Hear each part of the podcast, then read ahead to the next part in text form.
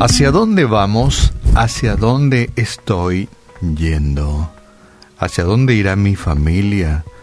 ¿Hacia dónde irán las vidas de estos pequeños niños que crecen en mi hogar?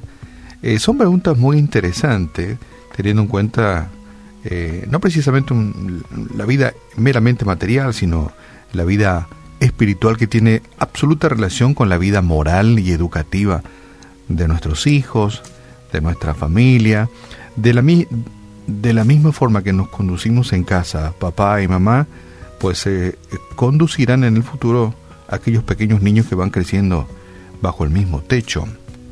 De manera que es importante que las personas que, que, que fueron con hijos, tienen unos niños en su casa, pues vayan pensando que esos niños no van a ser niños toda la vida, crecerán, se instruirán, se formarán, se educarán y saldrán a la vida y nos darán satisfacciones o nos darán muchos dolores de cabeza. De manera que no podemos tomar a la ligera hacia dónde vamos. Hoy podríamos titular este breve espacio hacia dónde estoy yendo. Por ende, hacia dónde va van nuestros niños, nuestros hijos, hacia dónde va este proyecto que se llama familia, hacia dónde va este proyecto que se llama hogar. Te puedo asegurar como muchos quienes incluyeron a una persona extremadamente importante en el seno de su hogar y su familia, eh, no se han arrepentido. Hablamos de la persona de Jesús. Si escuchaste alguna vez hablar, eh, deben casarse de a tres. Algunos dirán, de a tres. ¿Cómo uno se casa de a tres? Bueno, ella, él y Jesucristo. ¡Wow! Es el mejor de los matrimonios que podrían darse. De a tres. Ella, él y Jesucristo. Y Jesucristo en medio del seno de su hogar, de su familia, pues producirá muy buenos frutos. De esto podríamos hablar toda la mañana y vamos a llegar al mismo punto de que con Jesucristo en la familia realmente es qué felicidad, como dice esa música. Bueno, en Gálatas capítulo 6, verso 7 dice así, todo lo que el hombre siembre, eso también Estaba leyendo la historia de dos personas que finalmente van a envejecer, ¿verdad?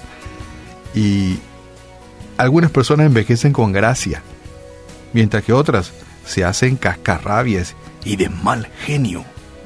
Es importante saber hacia dónde estamos yendo, porque todos estamos yendo hacia los años de la ancianidad. Este está hablando para las personas grandes, ¿verdad? Eh, ¿qué estamos sembrando? ¿Qué es lo que estamos transmitiendo, verdad? Somos personas con mucha gracia, alegría, gozo, paz, benignidad somos de aquellos que, que somos cascarrabias. Las personas no se vuelven irritables ni adquieren mal genio solo porque, porque están envejeciendo, no. La edad no tiene que hacernos súper criticones ni malhumorados o maniáticos. No, lo más probable es que finalmente hemos llegado a hacer aquello hacia lo que habíamos estado yendo todo el tiempo. Y es importante entender que uno no se convierte en, una clase de persona del día a la mañana, no. Eh, fueron semillas que fueron sembrados en el transcurso de los días, las semanas, los meses y los años.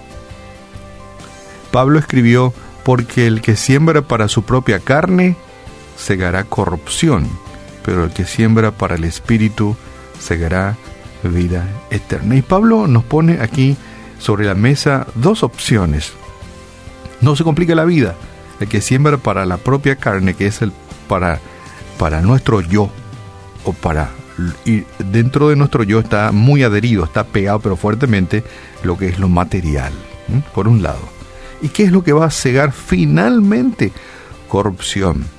Pero el que siembra para el espíritu es ya despojarse de todo egoísmo, de toda este, vanidad y entregar la vida a Cristo y vivir para Él, segará vida eterna.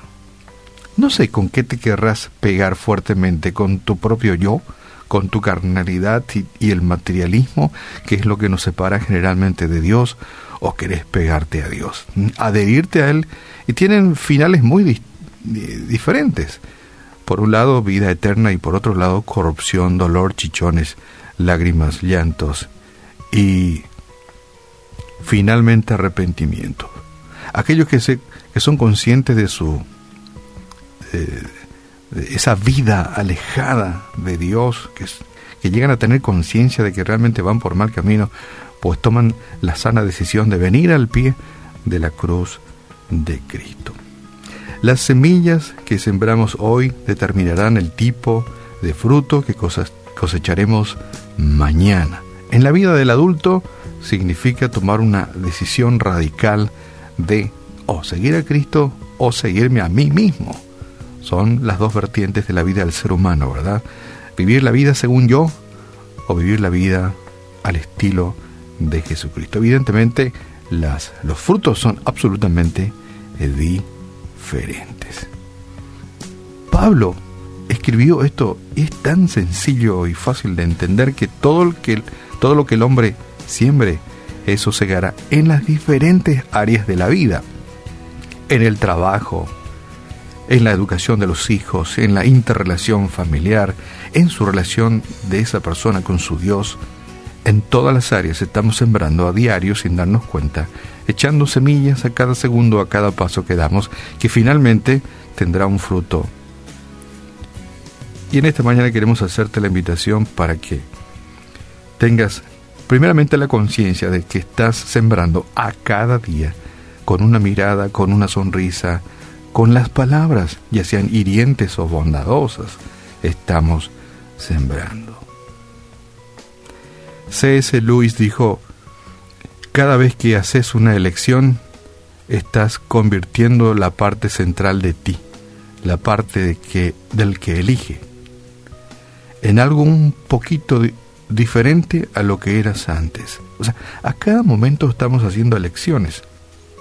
Cada instante de la vida estamos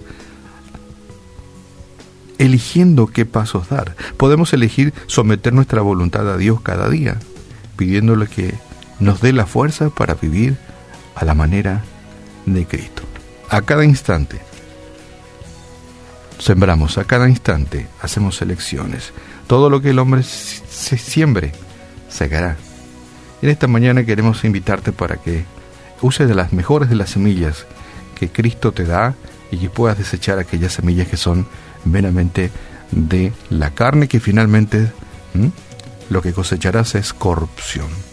Hoy te invitamos para que coseches vida eterna. Padre, en el nombre de Jesús te damos gracias en esta mañana porque eh, es tan claro es tu palabra que tenemos conciencia de que todo lo que sembremos hoy es lo que vamos a cosechar en mañana. Ayúdanos a hacer buenos ejemplos en, en nuestra familia, para nuestros hijos, en la educación de nuestros niños, porque en la vida de ellos estamos sembrando fuertemente.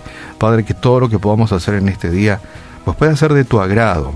Ayúdanos a hacer buenas elecciones, a elegir buenas semillas en la vida y que podamos ser aquellas personas sabias que saben elegir las semillas, sembrarlas para que finalmente podamos tener buenas cosechas. Padre, que podamos sembrar fuertemente nuestra vida espiritual para que podamos también eh, cosechar una estrecha relación contigo. Ayúdanos a ser cada vez mejores hijos tuyos, a hacer buenas elecciones en la vida. Hoy oramos en el nombre de tu Hijo amado Jesús. Amén.